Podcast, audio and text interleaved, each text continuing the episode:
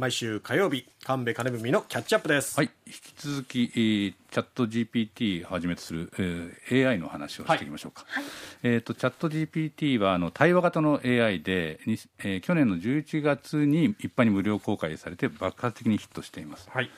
えー、これが大きな社会に影響を与えている、まあ、チャット GPT だけではないんですけど、うん、AI の進出で社会が大きく変わってきてるんじゃないかというふうに感じています、うん、先週3月23日に毎日新聞で、えー、誰も勝てないモグラたたき SF 誌雑誌にチャット GPT の猛攻撃という記事が載ってたんで、うん、ちょっと気になって読んでみました、えー、2006年に創刊されたアメリカの SF ファンタジー月刊誌クラークスワールドマガジン。一般投稿から選ばれた優秀優れたあ SF 短編作品などを掲載する雑誌なんだそうです。一般投稿。ところがこれに AI で作られた小説が去年の12月に51件寄せられて、えー、1月には116件と倍増。2月は20日間で500件を超えてもうたくさんだと受付をやめたと。いう状態です。だそうです、うん、えー、まあ、再開しなきゃいけないんだけども再開したらもし 3, 3月末には、えー、ど人間性と AI 性が同数になっているはずだろうというふうに、ね、あの話してたんだそうです。いやこれすごいなと小説まで書き始めてる、あの書くときにこうプロットとかキャラクターとかを自分でどんどん指定していってこの場合どんな小説がいいだろうかとか書けるだろうかっていうとあらすじが書いてきてそのあらすじをまた細かく詰めていくみたいな形で作っていくんだそうです。いやびっくりしましたね。この記事を書いたのは国枝すみれさんという毎日新聞の記者なんですけど、えっと、私知ってるもんですか？らちょっと話聞いてみようかなと思ってですね、え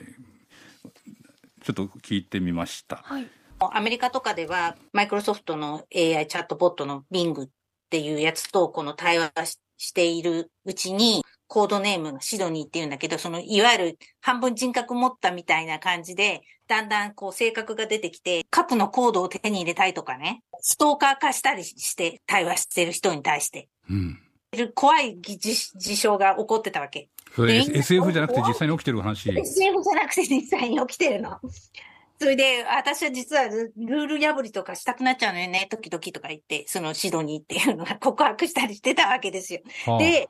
大騒ぎになってて、それで、あの、まあ、AI が、あの、侵食していくことに対してどういうもんかなと思ってた時に、やっぱりこの雑誌のことが起こって、うん、で、すごく、まあ、興味を持ったんですよ。うんこのシドニーというチャットボットですね、えー、あなたは私のことを愛してるって言い出したんだそうです。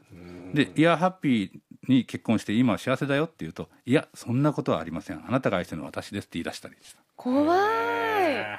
だそうです。で、まあ、その点は、まあ、すでに今は改善されたんだそうですが、まあ、こういったことが、あの、起きてるっていうのはもう、私は驚きだったんですよね。それから、まあ、あの、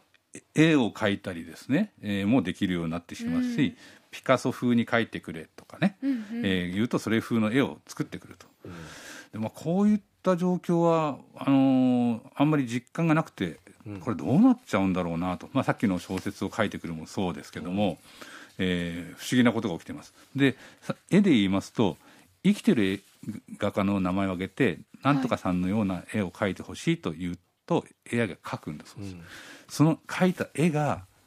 売りに出されて、うん、本物の生きているアーティストと市場で競合になってると。でこれは著作権侵害じゃないかと集団訴訟も起きてるんだと。うえーってそんな時代なのと思いましたね。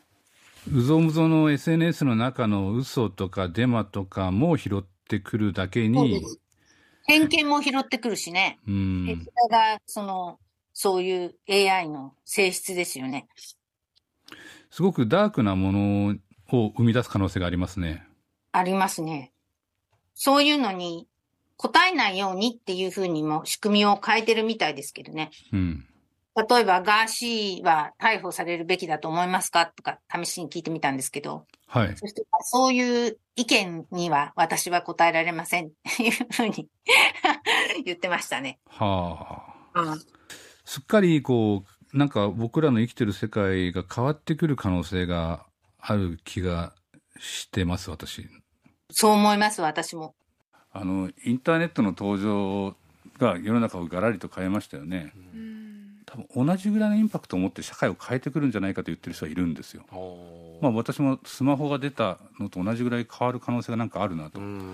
思います。あの日常的にこう例えばヤフー知恵袋でいろいろ調べたりしますよね。はい、でもそこには多分まあ答えてる人のレベルもいろいろあるからですね。うん、あのまあ、そこまで信用しなくてもいいかなっていう時もあるじゃないですか、うんはい、同じように AI に質問してれば答えてくれるでしょ、うん、すぐに即即座に、ええ、